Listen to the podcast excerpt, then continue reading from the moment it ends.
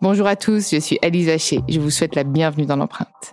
Nous allons essayer de comprendre ensemble comment les marques d'aujourd'hui s'engagent tout non pour notre planète. Chaque semaine, je reçois donc des start des PDG de grands groupes ou encore des directeurs de la RSE qui m'expliquent comment leur entreprise s'engage pour porter une révolution de l'impact sur notre planète.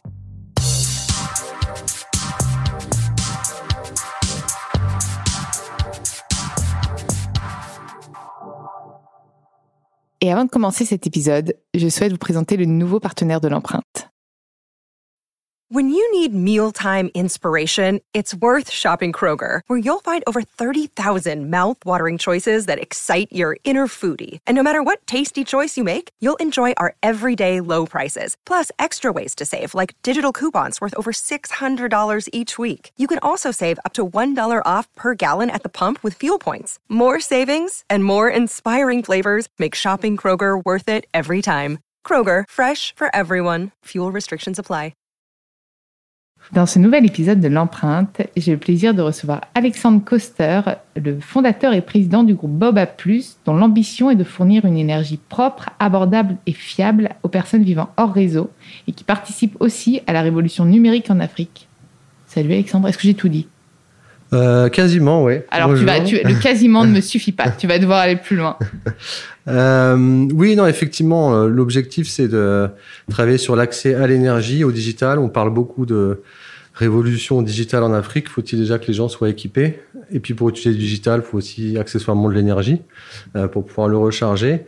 Euh, donc on voit effectivement beaucoup de, de jeunes euh, startups et entrepreneurs africains qui font des applications assez fabuleuses sur tout ce qui est e-éducation, e-santé, e-agriculture.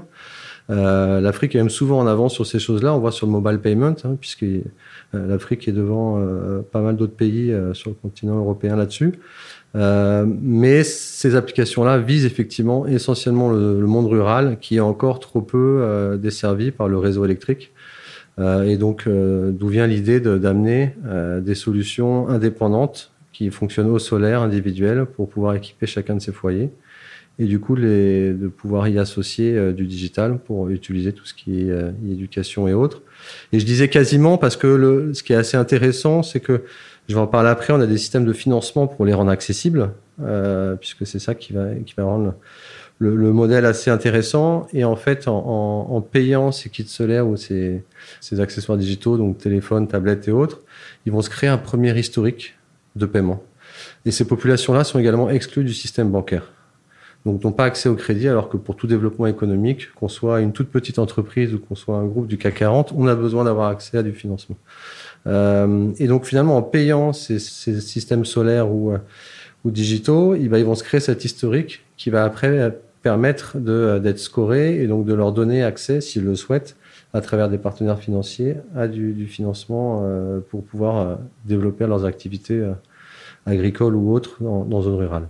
Alors, pour pas se faire tout de suite taper sur les doigts, on parle d'Afrique, on en a parlé juste avant. Vous ne couvrez pas, bien sûr, tout le continent africain. Non, non. Il faut quand même en... Effectivement, l'Afrique, c'est 54 pays. On a souvent tendance à généraliser. Donc, euh, Boba Plus ne travaille pas sur l'Afrique, mais euh, sur le continent africain. En l'occurrence, euh, depuis le départ, dans quatre pays, on vient de lancer deux nouveaux pays. Donc, on est au Sénégal, Côte d'Ivoire, Mali, Madagascar. Et tout récemment, euh, on est en train de lancer le Nigeria et la RDC Congo.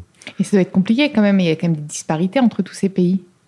Euh, tout à fait, que ce soit euh, culturel, économique, euh, même au niveau des infrastructures ou, ou des géographies à l'intérieur, et j'ai même envie de dire même météorologique, parce qu'il y a des zones aussi, on va prendre le Sénégal ou le Mali où c'est beaucoup plus aride, on va prendre des zones comme le Côte d'Ivoire où les saisons des pluies sont très très fortes, très très longues, et donc ça engendre beaucoup de difficultés sur le, nous on fait ce qu'on appelle les anglophones du last mile distribution. Donc on va jusque dans les villages euh, organiser kilomètre. la distribution. Exactement le dernier kilomètre.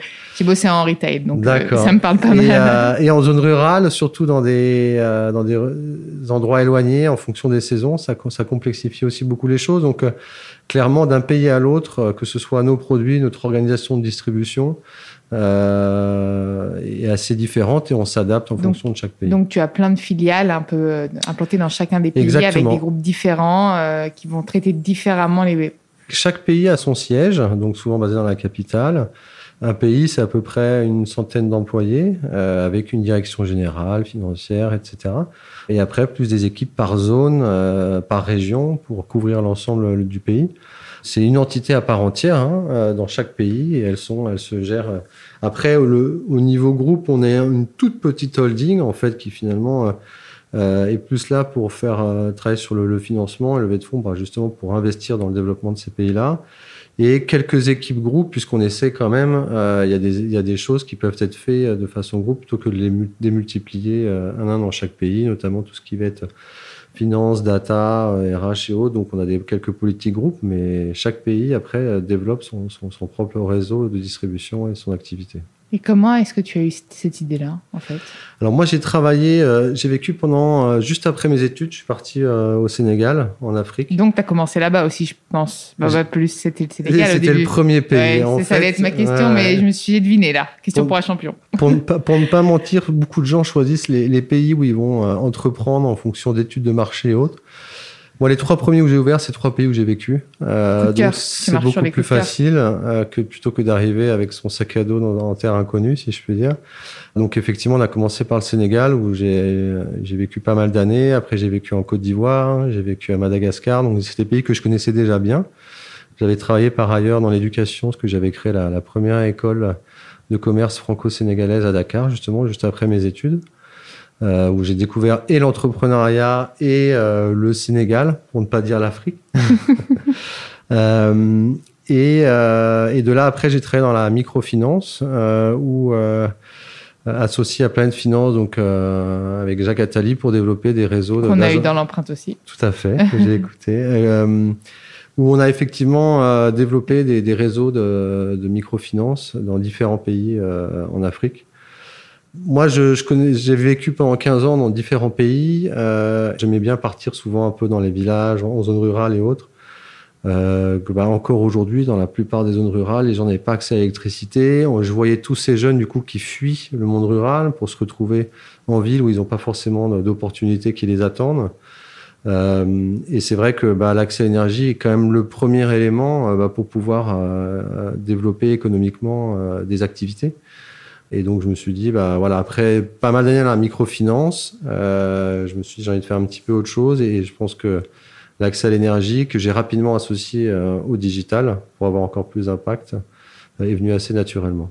Mmh. En fait, c'est un cercle vertueux. De toute façon, de toute l'un sans l'autre ne peut pas fonctionner. C'est ça. Et puis derrière, bah, intervient le, bah, comme j'en ai parlé, l'accès au, au, financement. Et en fait, on se rend compte que plein de choses peuvent, peuvent se relier. Là, on on travaille avec des sociétés qui font la, la micro-assurance pour les agriculteurs en zone rurale. Euh, et en fait, notre actif, comme on développe une connaissance et un lien et ce réseau de, du dernier kilomètre en zone rurale, bah, ça peut amener beaucoup, euh, beaucoup de choses en fait euh, auprès de ces gens-là, à partir de la connaissance, des datas qu'on a à travers eux.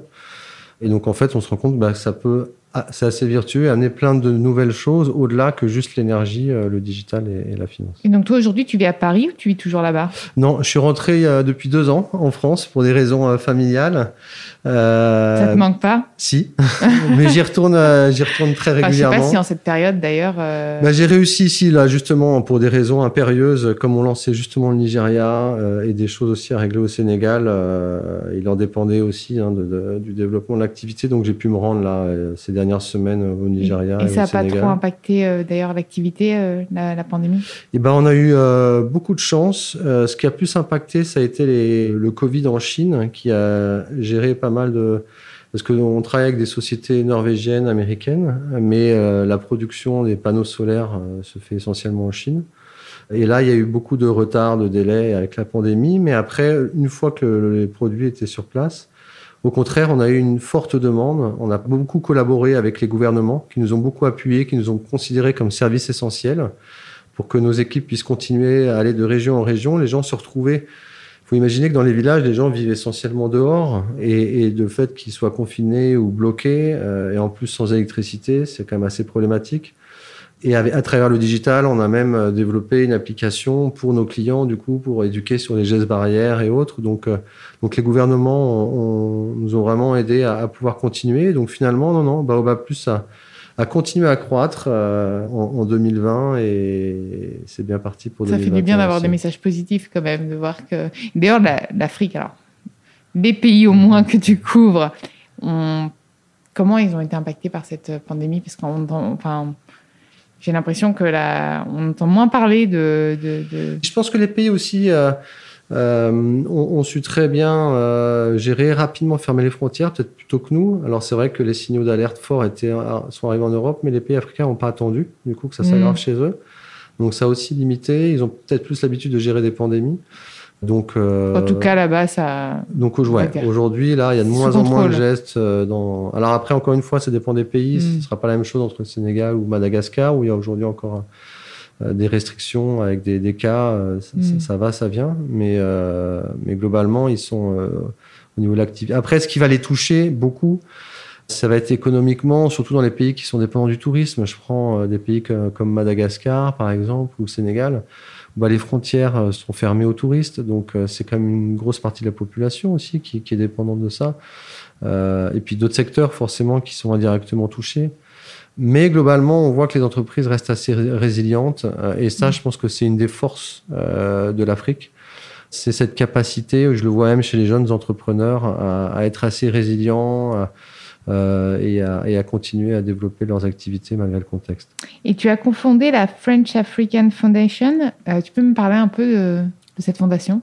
Oui, tout à fait. Alors, il y a quelques années, j'avais été moi-même euh, retenu sur un programme de Young Leaders aussi, mais par une, euh, une fondation qui s'appelle la Fondation Africa France, euh, qui avait été initiée par Lionel Zinsou, mais qui, de cette fondation, depuis, a, fermé. Et en fait, on s'est retrouvé quelques jeunes français et africains qui étaient sur Paris de cette promotion. On avait trouvé vraiment le, programme génial. En fait, ça permet de rencontrer d'autres jeunes qui soient entrepreneurs comme nous sur le continent africain, mais pas que entrepreneurs. Il y en a qui vont être dans le milieu sportif, culturel, euh, associatif, mais tous avec euh, une forme de leadership dans leur euh, là où ils sont. C'est très inspirant. On a créé des liens très très forts rapidement avec vraiment cette vision partagée. Je pense que le socle, c'est quand même cette jeune génération qui, qui vise sur l'économie positive pour demain. Euh, et donc, on a vu la fondation fermée, on s'est dit, bah, on va nous-mêmes euh, recréer une fondation créée par les jeunes, pour les jeunes, et, faire perdurer ce programme euh, de Young Leaders en, toute autonomie. Donc, on l'a créé il y a deux ans. On a eu déjà une première promotion de Young Leaders, et là, on, 2020 a été un peu mis en, stand-by, et là, on revient en France en 2021 avec un programme qui a été lancé. L'appel à candidature vient de terminer pour sélectionner 100 jeunes Young Leaders.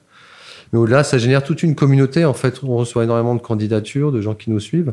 Et je pense que euh, cette jeunesse n'attend plus forcément à travers les gouvernements pour résoudre les problèmes, euh, pas pour les critiquer, mais ils peuvent pas tout faire aussi.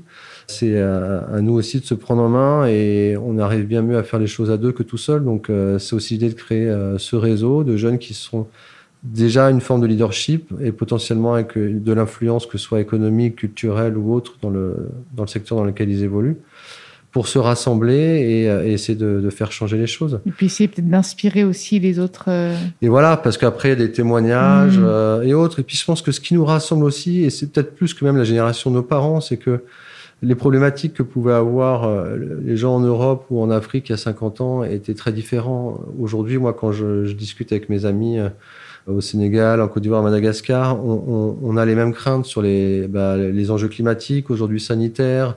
C'est euh, important de le rappeler. Souvent, on se dit, bah, c'est peut-être pas leur préoccupation, parce bah, que voilà, mais en fait, c'est bien. Tout à fait. Mm. Et, euh, et, en fait, on se retrouve aujourd'hui avec les, les mêmes défis communs. Et je pense que ce qui fait qu'il faut davantage rassembler euh, la jeunesse, que ce soit sur le continent euh, européen ou africain, bah justement pour co-créer, co-réfléchir, euh, Cette diversité culturelle euh, permet aussi justement de co-construire des choses avec une valeur ajoutée bien plus forte, je pense.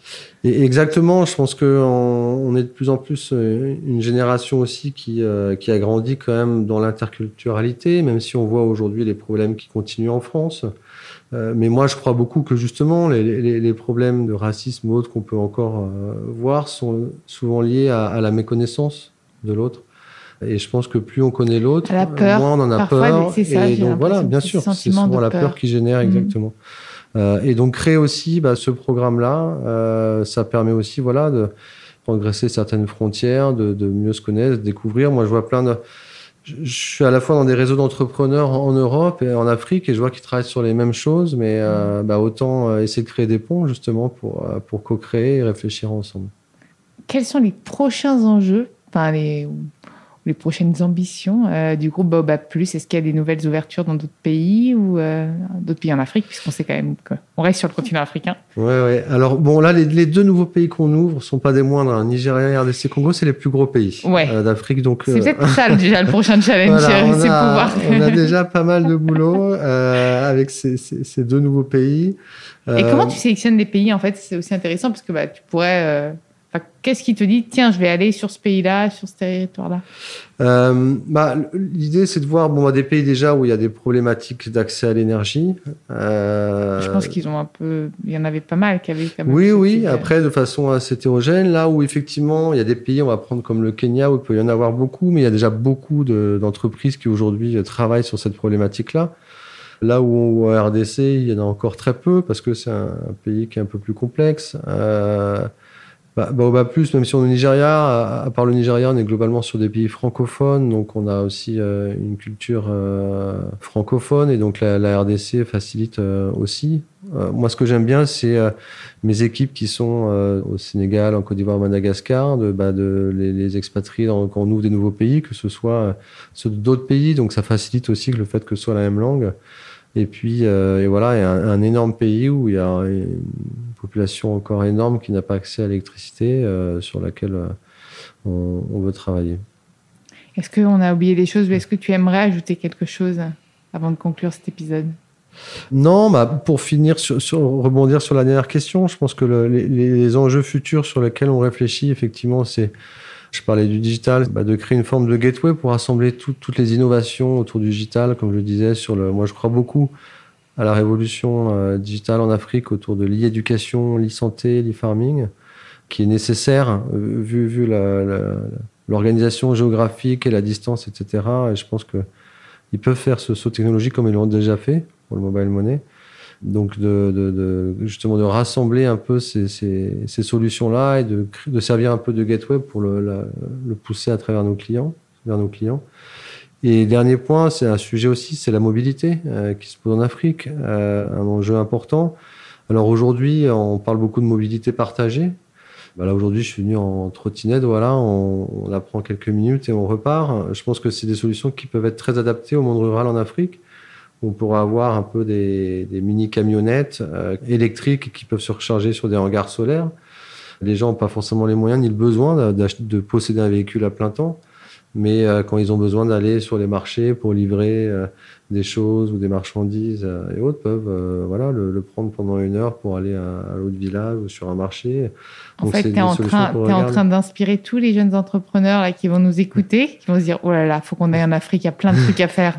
En fait, c'est ce que tu en dire, il y a encore Ah bah plein moi de je, boulot là-bas. je, je, je passe mon temps effectivement à, à dire que voilà il faut oser l'Afrique. On parle beaucoup euh, aussi de, il y a des projets aujourd'hui qui se mettent en place pour la, la diaspora aussi euh, présente en France. Euh, On voit de plus en plus de gens de la diaspora qui, qui veulent entreprendre en, en Afrique. Euh, et je les incite, il y a encore beaucoup de choses à faire euh, et sur des modèles en plus économiques qui, qui sont intéressants. On peut tout à fait associer l'impact à la, à la rentabilité, donc à la durabilité d'une entreprise, et c'est ce que fait Baobab Plus aujourd'hui. Merci Alexandre. Pas de rien, merci à toi. Merci à vous d'avoir écouté cet épisode. Vous pouvez retrouver tous les épisodes sur Deezer, Spotify et toutes les applications de podcast. N'hésitez pas à liker, partager et commenter le podcast. Et proposez-moi des profils aussi intéressants qu'Alexandre, je me ferai un plaisir de les recevoir dans l'empreinte.